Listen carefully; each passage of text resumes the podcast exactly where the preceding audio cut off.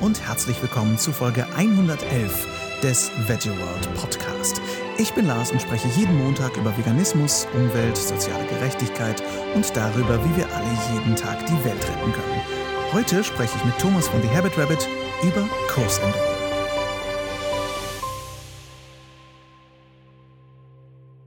Schön, dass ihr eingeschaltet habt, ihr Lieben. Heute feiern wir die 111. Folge des Veggie World Podcast. Hm? Gar nicht schlecht, oder? Na gut, feiern ist vielleicht zu viel gesagt, aber es fiel mir schon auf.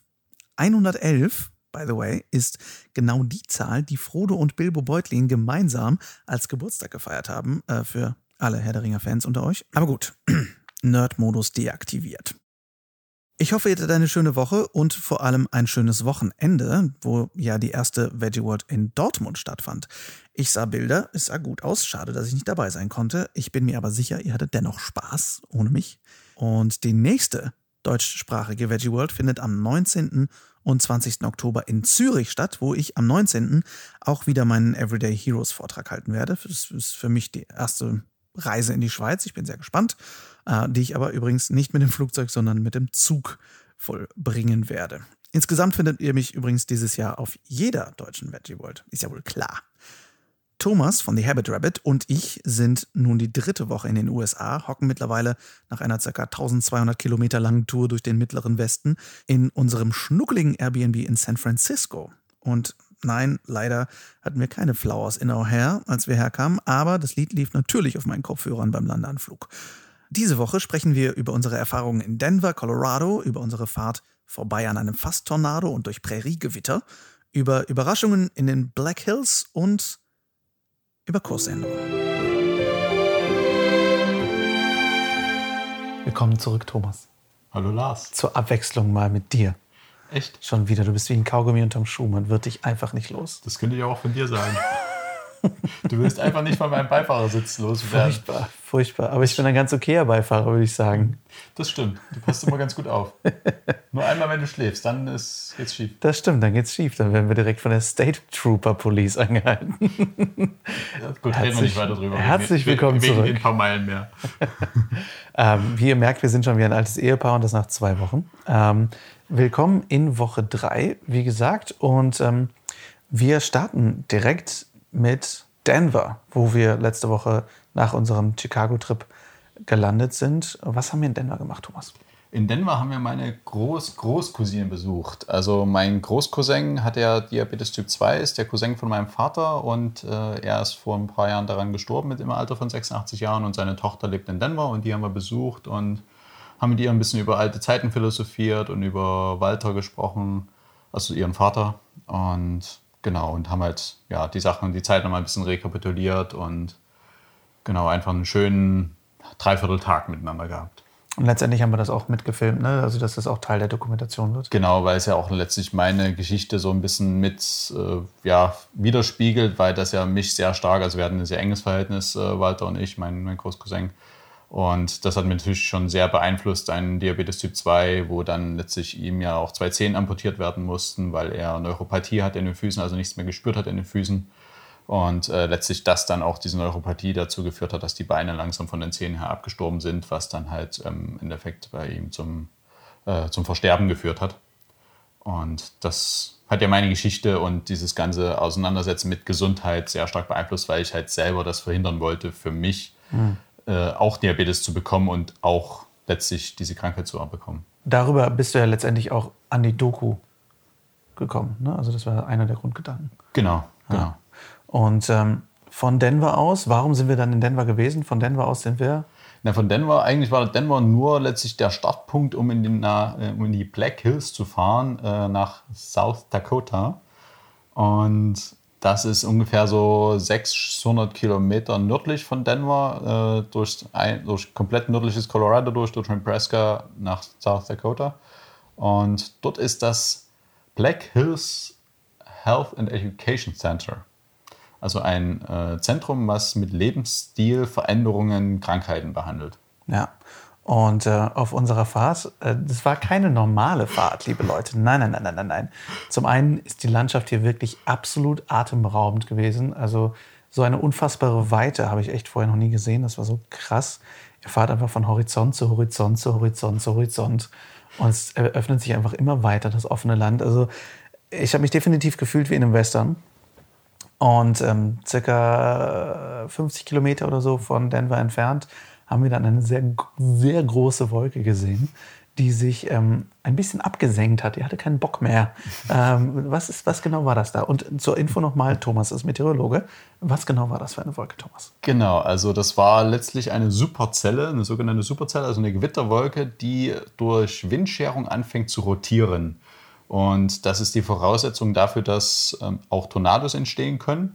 Und wir haben dann einen Zeitraffer von dieser Wolke gemacht. Also da hat sich dann die, ein typisches Merkmal ist, dass die Wolkenuntergrenze sich dann absenkt in dem Bereich, wo sie rotiert. Das ist passiert und das ist schon mal auch eine Voraussetzung, dass sich Tornados bilden können. Und nachdem wir dann fertig waren mit unseren Zeitrafferaufnahmen und gerade ins Auto gestiegen sind, habe ich so einen kleinen, kleine grauen Faden aus der Wolke raushängen sehen, so nur so 100, 200 Meter unten aus der Wolke raus. Und das war ein sogenannter Funnel, also eine ja, kleine Trichterwolke, die aber nur unten aus der Wolke rauskam. Die hat nicht den Boden berührt ähm, oder war nicht durchgängig. Wenn sie den Boden berührt hätte, wäre es ein Tornado gewesen. Also wir haben ja. sag mal, so 10, 20 Kilometer entfernt die Vorstufe eines Tornados gesehen. Ein Baby-Tornado, wie ich es gerne nenne. Es war echt krass. Vor allem das Geile ist ja wirklich, wir sehen einen sich möglicherweise bildenden Tornado. Und was machen wir? Wir halten Ansteigen aus und machen erstmal einen Zeitraffer davon. Das war sehr lustig. Der war ja auch noch sehr weit weg. Also das insofern, das war alles total safe. Wir hatten auch äh, auf dem Handy eine Regenradar-App, wo wir gesehen haben, was, was Sache ist und haben halt auch letztlich wussten ja, wie, dass wir weiterfahren müssen und also das war, war alles von der, auf der sicheren Seite auf jeden Fall. Und das war eh das Ding. Wir waren ähm, eh schon später los, weil ich mir noch unbedingt eine Kameradrohne kaufen wollte, um dieses Land einzufangen. Kam also später los und dann haben wir aber perfekt diesen Baby-Tornado gesehen und haben sowieso mehrere gute Timings dadurch gehabt und ähm, sind dann nochmal angehalten, um diesen perfekten Sonnenuntergang einzufangen. Ähm, wenn ihr übrigens Bilder davon sehen wollt, äh, geht auf Thomas Instagram oder auf mein Instagram, am besten auf beide at TheHabitRabbit und at LarsWalterOfficial. Ich sag's nur, die Bilder lohnen sich. Ähm, und wollten eigentlich nochmal anhalten, als dieser Tornado sich dann so zerstoben hat und dann zu drei verschiedenen Riesengewittern geworden ist, dass wir irgendwann, und wir sind mit so einem kleinen, popeligen Mini-Mitsubishi gefahren und hatten dann rechts von uns Blitze, links von uns Blitze, hinter uns Blitze, die auch alle irgendwie leicht rötlich waren und so. Also es war schon sehr surreal. Also zwei Stunden lang Gewitter um, um uns rum.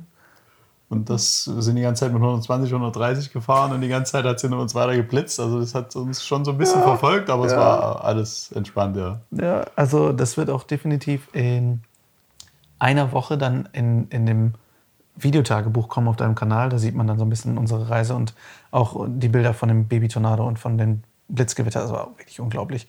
Ähm, sind dann letztendlich aber netterweise dann doch mal irgendwie halb zwölf nachts in South Dakota angekommen, in den Black Hills und wurden da von Al Trace empfangen genommen. Super netter Typ, der ähm, die Massagenpraxis in, der, äh, in dem Center leitet. Und ähm, die machen das auch alles komplett vegan in dem Zentrum. Äh, und zwar auch Whole Foods, also vollwertig. Und behandeln da mit verschiedenen Methoden auch verschiedene Krankheiten, zum Beispiel Diabetiker, setzen sie erstmal auf eine glutenfreie Diät und so weiter. Und das war sehr interessant. Aber wir haben auch eine Überraschung erlebt da. Was war das für eine Überraschung, Thomas? Die Überraschung war, dass es sieben Tagesadventisten waren oder sind und wir jetzt nicht so ganz damit gerechnet haben, dass Gott da so eine sehr große Rolle spielt bei ihnen. Und die Besonderheit ist auch noch, dass sie die Evolutionstheorie ver Verneinen, oder verneinen anzweifeln. Leugnen oder ab, ablehnen, mhm. wie auch immer. Ja, das ähm, war sehr überraschend. Also genau. ähm, an dieser Stelle ganz klar gesagt, also wir waren letztendlich vollkommen cool damit und mit denen vor allem auch. Es waren wirklich sehr, sehr nette Menschen und äh, wir wollen hier nichts gegen Religionen sagen. Ähm, es war nur schwierig, Dinge, die wir zumindest für wissenschaftlich bewiesen halten, ähm, sehr lückenhaft gegenargumentiert zu bekommen. Äh, schwierig in dem Sinne, dass dementsprechend auch äh, medizinische Erkenntnisse vielleicht nicht ganz so fundiert sein könnten, wie wir das wollen. Letztendlich haben wir aber super Interviews von denen bekommen. Also es waren auch teilweise einige, also von dem Al zum Beispiel, der hatte selber einen, ich glaube, vierfachen Bypass. Mhm. Ähm, auch eine Überlebensstory und wie er letztendlich auch was Gutes daraus gemacht hat. Und ähm, von seiner Frau Brenda, die in der Küche steht und eben sehr gut mit Ernährung und mit Nahrung arbeitet, die zum Beispiel auch ähm, sehr wenig Öl benutzt, wie wir das auch schon vom Green Fair Café mit gar keinem Öl äh, kennengelernt haben, die auch eben mit ganzheitlicher, einfacher Nahrung arbeitet und die da auch unglaubliche, ähm, unglaubliche Erfolge mit erzielt haben, jetzt schon seit 40 Jahren. Die wurden 1979 gegründet, damals glaube ich noch vegetarisch und mittlerweile vegan. Und die ähm, wurden auch von immer mehr verschiedenen Ärzten begleitet, unter anderem von Mike, Dr. Mike Lestein.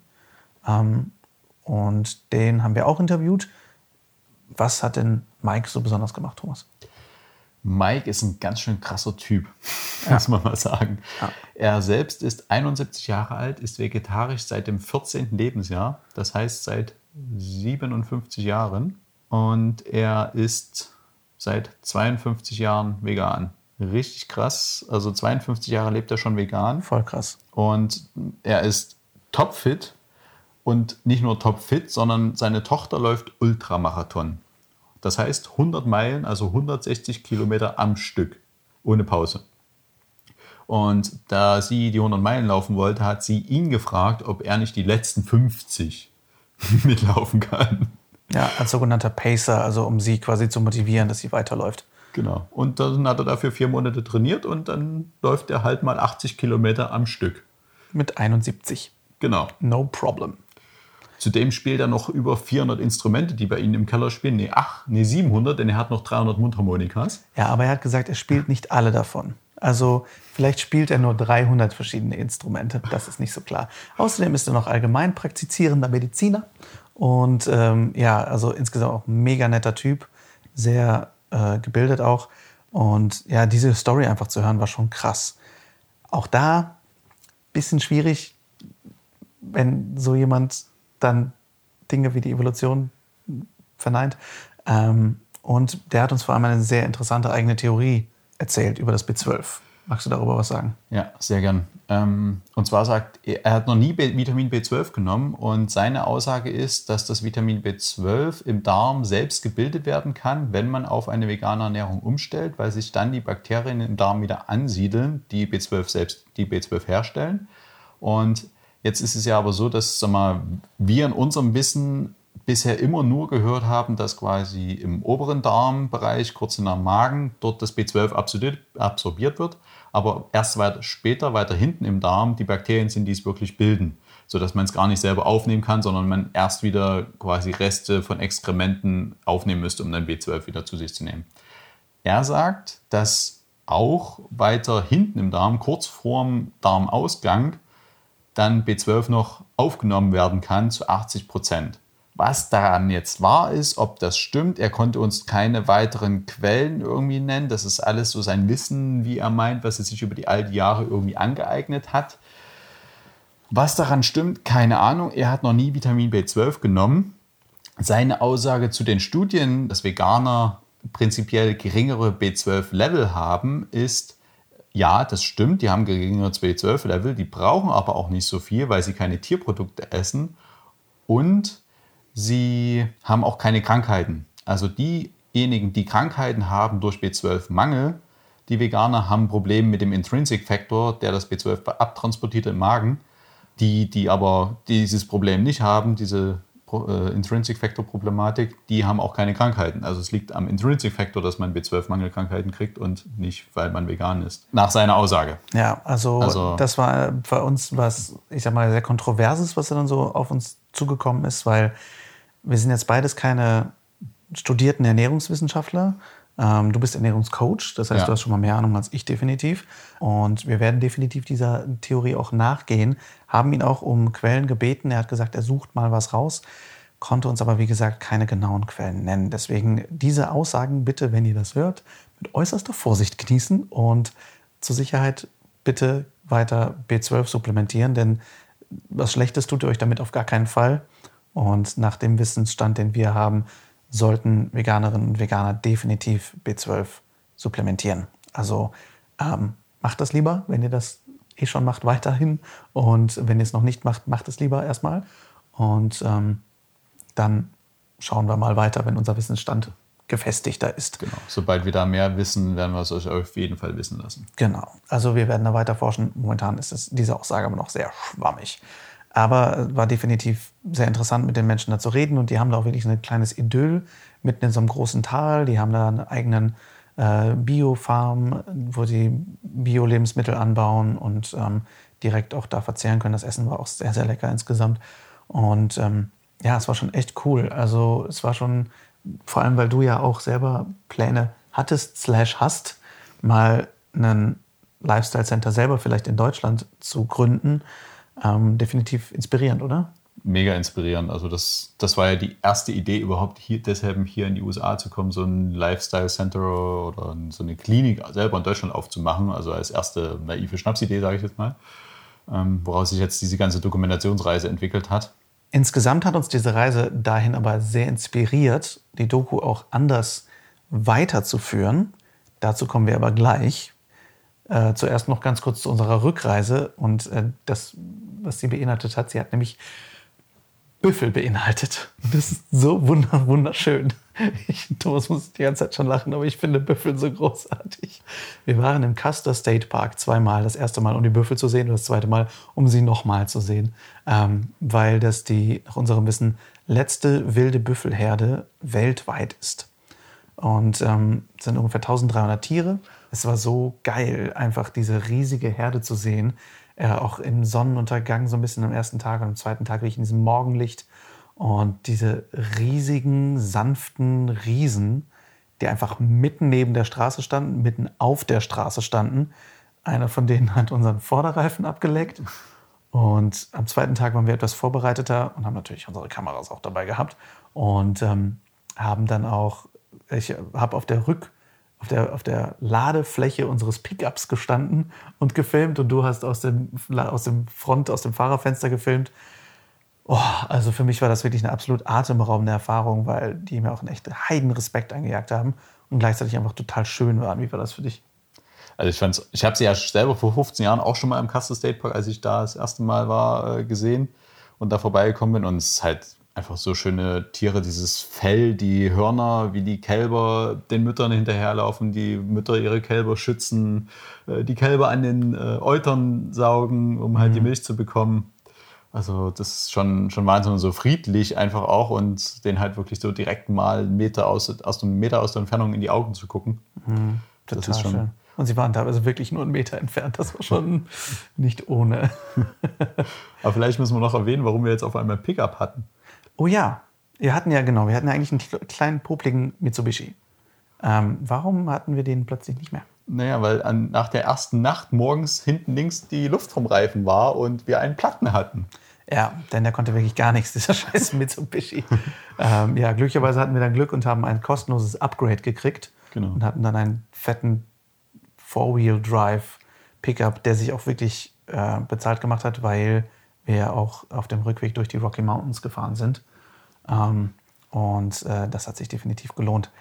Wenn ihr Aufnahmen von diesen Büffeln sehen möchtet und von unserer Reise auch generell, auch da wieder nächste Woche im, im Vlog kommen unglaublich großartige Aufnahmen. Wir sind sehr stolz. Und äh, ich bin mit der Drohne drüber geflogen über diese Herde und es war, die haben sich daran übrigens nicht gestört, sonst hätte ich es nicht gemacht. Die haben sich generell einfach null an Menschen gestört, waren noch mehr Touristen und so, es war schon echt irre. Dann sind wir zurückgefahren durch Wyoming, wo ich auch direkt wieder an Western denken muss irgendwie. Da war auch nichts los, außer dass wir einmal von sechs Militärfahrzeugen überholt wurden und ein Hubschrauber an uns vorbeiflog und das kurz nachdem ich meine Drohne rausgeholt habe und gerade wieder gelandet hat und ich dachte schon so, shit, ich bin zu hoch geflogen. Ich glaube, sie haben mich erwischt. Was ist hier los? Ist hier, ein, ist hier eine Airbase oder sowas? Ich hatte kurz ein bisschen Panik geschoben, ehrlich gesagt. Und wir haben zwei UFOs gesehen. Und wir haben zwei UFOs gesehen, selbstverständlich. Zwei komische, kleine, unidentifizierte Flugobjekte, die am Himmel waren, kurz bevor der Hubschrauber auch kam. Mhm. Ähm, wir wissen nicht, was es war. Es waren winzige weiße Punkte an einem wolkenlosen Himmel, die sich nicht bewegt haben. Vielleicht haben wir da was entdeckt. Ich bin sehr froh, dass wir Waterboarding frei aus Wyoming weggekommen sind. Waterboarding frei, aber nicht äh, ticketfrei, denn wir sind nochmal angehalten worden an dieser Stelle von der State Police, weil wir zu schnell gefahren sind. Anyway, ähm, wir sind dann noch durch die Rockies. Durch die Rockies. Man ich muss sagte dazu, schon so. man muss das dazu so sagen, es war halt so eine leere, freie Straße. Kein Du Verkehr gar nicht und alles. Also insofern, nicht das, rechtfertigen. und wir wollten in die Rockies und äh, wir hatten Zeitdruck, unseren Fliegen zu bekommen abends und so. Und, äh, Ja, ja, außerdem hast du nicht aufgepasst. Ich habe geschlafen. Sag ich doch. Anyway. Wir sind dann noch in die Rocky Mountains, die auch sehr beeindruckend waren, einfach weil es so viele Berge sind. Irgendwie eine riesen, riesen Bergkette, wo ich dann auch nochmal die Drohne auspacken musste und ein paar Luftaufnahmen machen musste. Das war wunderschön. Ähm, hat aber alles nicht so viel mit vegan zu tun. Wir haben letztendlich noch unseren Flieger bekommen, der einfach eine Stunde verspätet war und sind nach San Francisco geflogen. Und das mit vielen neuen Gedanken. Und damit kommen wir zum wirklichen Thema des heutigen Podcasts, nämlich zum Thema Kursänderung. Was genau für eine Kursänderung ist das, von der ich hier spreche? Die Kursänderung es sieht folgendermaßen aus, dass wir jetzt einen deutlich größeren Teil in Deutschland noch drehen wollen und in die Doku mit einbauen wollen. Und zwar in dem Maße, dass wir jetzt in den letzten zwei Wochen die Inspiration bekommen haben, selbst Probanden in Deutschland an die Hand zu nehmen, sie auf vollwertig vegane Ernährung umzustellen, ihnen über einen Catering, wie auch immer, veganes Essen, fertiges veganes Essen zu liefern für zehn Tage, drei Wochen, ähm, sodass sie diesen Einstieg leichter haben und ihnen in dieser Zeit zu zeigen, wie man äh, veganes Essen zubereitet und ihnen sagen wir, die vegane Lebensweise in dieser Zeit wirklich ähm, näher bringt und das Ganze mit der Kamera zu begleiten und auch mit Ärzten bzw. mit einer Krankenschwester, wie auch immer, zu begleiten, sodass man auch sehen kann, okay, was hat es gesundheitlich wieder wirklich für Ausnahmen, dass ein Arzt dabei ist, optimalerweise noch der dann halt, wenn jemand irgendwelche Krankheiten hat, auch das überwachen kann, sodass wir wirklich sehen können, okay, da ist beispielsweise jemand, der hat Bluthochdruck, wie verändert sich den sein Leben innerhalb von drei Wochen, beziehungsweise wenn man es noch länger verfolgt, dann innerhalb von zwei, drei Monaten. Und das wollen wir wirklich in die Doku mit einbauen und da die ja viel praxisnäher zeigen, was es wirklich bedeutet, diese Veränderung durchzumachen und welche Veränderungen sichtbar sind und auch wie man diese Veränderung macht. Ja, denn das ist so wirklich das Problem, was wir so mit den bisherigen Dokus haben, als wir da mehr und mehr darüber reflektiert haben, ist, dass äh, Dokus wie What the Health oder Forks Over Knives uns die medizinischen Fakten liefern. Und das ist auch gut und schön. Aber dann sagen sie, okay, werd vegan, auf Wiedersehen, tschüss. Und dann wissen wir gar nicht wie. Und vegan werden ist natürlich nicht schwer, wie alle wissen, die schon vegan sind. Aber für viele, die eben davor stehen, sieht es erstmal sehr schwierig aus. Und deswegen wirkt es einfach sehr schwer anwendbar, wenn man sich nur diese Dokus vielleicht anschaut und muss dann selber recherchieren. Und hier können wir in dieser Doku die Chance nutzen, Menschen wirklich hautnah und handfest zu zeigen, wie das mit verschiedenen Probandinnen und Probanden mit unterschiedlichen Lebenssituationen, ein paar mehr fittere Menschen, ein paar weniger fitte Menschen, ältere Menschen, jüngere Menschen, Männer, Frauen, verschiedene kulturelle Hintergründe, dass die das alle möglichst erfolgreich umsetzen können und da und vor allem auch nachhaltig und einfach umsetzen können, das in ihren Alltag einzubauen und da eben auch wirklich positive Unterschiede oder positive Veränderungen zu merken. Und das macht es einfach viel, viel handfester und viel näher auch letztendlich an Deutschland dran, denn das habe ich schon ziemlich oft gehört, ist, ja, what the health, die Amerikaner essen halt alle so schlecht, bei denen ist das viel extremer. Bei uns ist es nicht so schlimm, bei uns ist das Fleisch ja auch besser, bla bla bla. Ähm, und so können wir das Ganze auch ein bisschen europäischer gestalten. Und Genau. Das ist so ein bisschen der Gedanke dahinter. Was bedeutet diese Kursänderung für dich? Ist, war das für dich ein Umschmeißen, weil du jetzt dachtest, ah, ich hatte doch eigentlich einen anderen Plan, jetzt, jetzt kommen diese anderen Gedanken, das finde ich blöd? Oder was genau hat das für dich ausgelöst? Also für die Reise jetzt äh, wird es so sein, dass wir halt einen Teil dann hinten raus, weil wir jetzt auch nicht so diesen Bedarf mehr haben, jetzt unbedingt super viele Interviews noch hier zu machen, äh, da ein Teil abgeschnitten wird, sage ich mal, was so ein bisschen für mich im ersten Moment Verlustgefühle waren. Auf der anderen Seite stellt sich jetzt immer mehr das Gefühl ein, boah, wir haben so eine krasse Chance jetzt und Möglichkeit und Idee, das noch viel ja, hautnah erleben zu lassen für die Zuschauer, dass sie sich auch viel mehr mit verschiedenen Leuten identifizieren und dann halt vielleicht auch noch viel eher diesen Schritt gehen, okay, ich, so schlimm ist es ja gar nicht, äh, wie ich es mir irgendwie immer gedacht habe, sondern das dann halt wirklich, ja, es bietet halt eine riesige Chance, auch jetzt vielleicht schon weiter gedacht, das ähm, als System dann auch aufzubauen, dass dann halt nicht nur, dass man das einmal macht für die Doku, sondern auch hinten raus noch häufiger in verschiedenen Städten vielleicht an, anbietet und so weiter, dass man halt wirklich noch viel mehr Menschen die Möglichkeit gibt, auf eine vollwertig vegane Ernährung umzustellen und sie da begleiten zu können und sie halt an die Hand zu nehmen. Was es so, wie wir es wissen, noch nicht gibt. Ja, und das ist einfach für mich fand ich auch sehr inspirierend, einfach auch dir, da du ja eh umgestalten wirst nächstes Jahr, Total. Ähm, von der Meteorologie weggehst und komplett dich dem, dem Veganismus widmest, ähm, halt auch einfach, die, die, ja, einfach diese Synergien zu nutzen. Ne? Und es geht jetzt natürlich nicht darum, einfach ein Geschäftsmodell auszuschlachten, sondern einfach wirklich möglichst vielen Menschen zu helfen, möglichst vielen Tieren natürlich auch zu helfen. Und ähm, ja, einfach das eine mit dem anderen zu verbinden. Und das fand ich auch echt einfach ziemlich, ziemlich cool. Ähm, und das muss ich sagen, hat sich so in den letzten Jahren bei mir auch sehr durchgezogen, ist, dass Pläne, die ich gemacht habe, häufig mal umgeschmissen wurden oder ich sie selber umgeschmissen habe.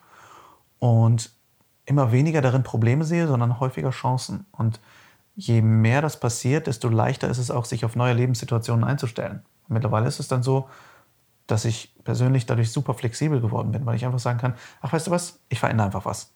Und dann geht das. Und ich sehe viele Menschen, die noch sehr gefangen darin sind, eine Veränderung durchzuführen. Ob das jetzt ist, vegan zu werden oder veganer zu werden oder, ähm, oder einen Job aufzugeben, äh, der sie eigentlich fesselt oder gefangen hält oder eine andere Lebenssituation. Und ich muss sagen, das hier zeigt mir persönlich schon wieder äh, zum wiederholten Mal, wie befreiend das ist, sich von Plänen loszusagen und sich auf neue Ideen einzulassen. Ja. Ja, genau. Also das ist ja auch bei mir so, ich will ja auch letztlich meinen Job nicht einfach, also ich mag meinen Job, ne, so ist es nicht. Ich habe halt nur erkannt, dass ich halt, sag mal, auf anderen Wegen halt, sag mal, der Gesellschaft und dem Planeten, den Tieren, den Menschen halt noch mehr helfen kann.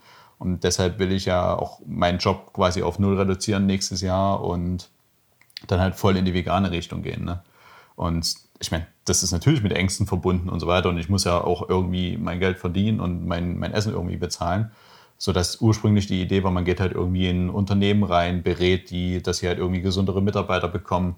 Ähm, das war der ursprüngliche Hintergrund, dass ich vor einem Jahr die Ernährungscoach-Ausbildung gemacht habe oder begonnen hatte. Und ja, jetzt nimmt es halt, geht es in eine andere Richtung, aber das ist überhaupt nicht schlimm, sondern es ist halt einfach jetzt viel handfester, greifbarer und viel gestaltbarer auf einmal und es ist einfach eine riesen Chance, äh, ja, was Großes zu bewegen, glaube ich. Was würdest du Menschen, die selber vielleicht Probleme haben, von Plänen loszulassen oder, oder sich auf neue Situationen einzustellen, was würdest du denen als Rat mitgeben? Ich glaube, denen würde ich raten, von festen Strukturen versuchen loszulassen und Akzeptanz zu üben gegenüber neuen Situationen.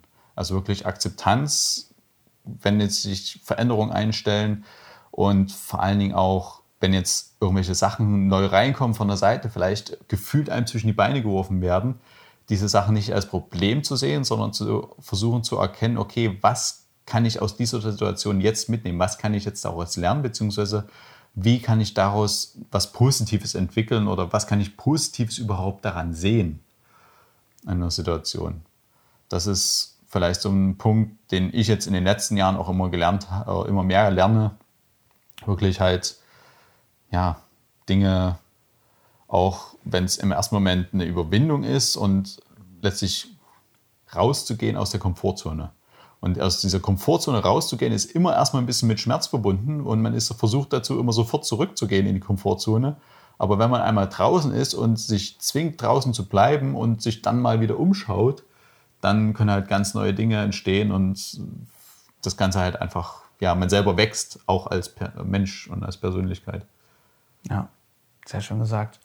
Und wenn euch das schwerfällt und ihr Übung braucht, einfach mal eine Woche lang Bahn fahren dann wisst ihr, wie das ist, Pläne umgeschmissen zu kriegen und sich auf neue Situationen einzustellen. Sage ich immer nur so als ganz unzusammenhängend. Vielen Dank, Thomas, dass du mal wieder dabei warst. Sehr gerne. Ähm, es klingt, als würde ich jetzt Tschüss sagen, aber wir sehen uns ja die ganze Zeit. Den neuen Vlog, der über Detroit und Chicago nochmal berichtet, den seht ihr morgen am Dienstag um 15 Uhr. Und am Donnerstag findet noch ein kleines Extraschmankerl statt. Was findet da statt? Wir machen einen Livestream bei Instagram. Und zwar um 19.30 Uhr deutscher Zeit ähm, werden wir ein paar Fragen beantworten und so ein bisschen über die Kursänderung da auch gerne noch Fragen beantworten und da einfach noch mal ein bisschen ein paar Sachen reflektieren, die wir jetzt hier so erlebt haben. Und das haben wir für Donnerstag 19.30 Uhr vor. Also am Donnerstag 19.30 Uhr at TheHabitRabbit einschalten bei Instagram. Äh, da seht ihr uns beide dann. Und äh, zur Not reden wir einfach äh, eine Stunde lang Quatsch. Ist ja auch okay, als ob wir das nicht jeden Tag machen würden. Hervorragend. Also seht ihr uns vielleicht, wenn ihr möchtet, gerne auf The Habit Rabbit bei YouTube morgen um 15 Uhr und am Donnerstag 19.30 Uhr at The Habit Rabbit bei Instagram. Wie seht ihr das eigentlich? Sind Kursänderungen und geänderte Pläne für euch ein Hindernis oder seht ihr das eher als Chance an? Schreibt mir da gerne eure Erfahrungen und Sichtweisen sowie wie immer gerne eure Fragen, Themenwünsche und Gedanken an lars.veggieworld.de oder bei Instagram at larswalterofficial. Ich bin sehr gespannt. Und ja, ich will es wirklich wissen. Folgt uns natürlich auch sehr gern at officialveggieworld und schaut auf unserer Webseite veggieworld.de vorbei. Da seht ihr neben unserem Blog auch die nächsten Messetermine, zum Beispiel Düsseldorf, München oder auch ganz neu Köln. Ich freue mich da sehr drüber. Wenn ihr noch mehr von unserer Reise mitbekommen und das Ganze in Bildern sehen möchtet, dann, wie eben schon erwähnt, schaut unbedingt auf Thomas Kanal The Habit Rabbit vorbei, abonniert ihn am besten auch direkt, es lohnt sich sehr bei allen Videos und folgt ihm auf Instagram at The Habit Rabbit, wo ihr dann auch am Donnerstag den Livestream verfolgen könnt. Und in den Stories seht ihr natürlich tagesaktuell unsere kleinen und großen Abenteuer und ähm, Blödeleien. Und in den Posts seht ihr eine Art Tagebuch und könnt schon so ein bisschen die Zusammenfassung unserer Reise lesen und sehen. Wir hören uns nächsten Montag wieder, wo wir unsere Reise dann auch schon langsam beenden. Bis dahin, rockt die kommende Woche, lasst uns aufstehen und loslegen für die Tiere, für die Umwelt und für uns alle. Viel Spaß beim Weltretten.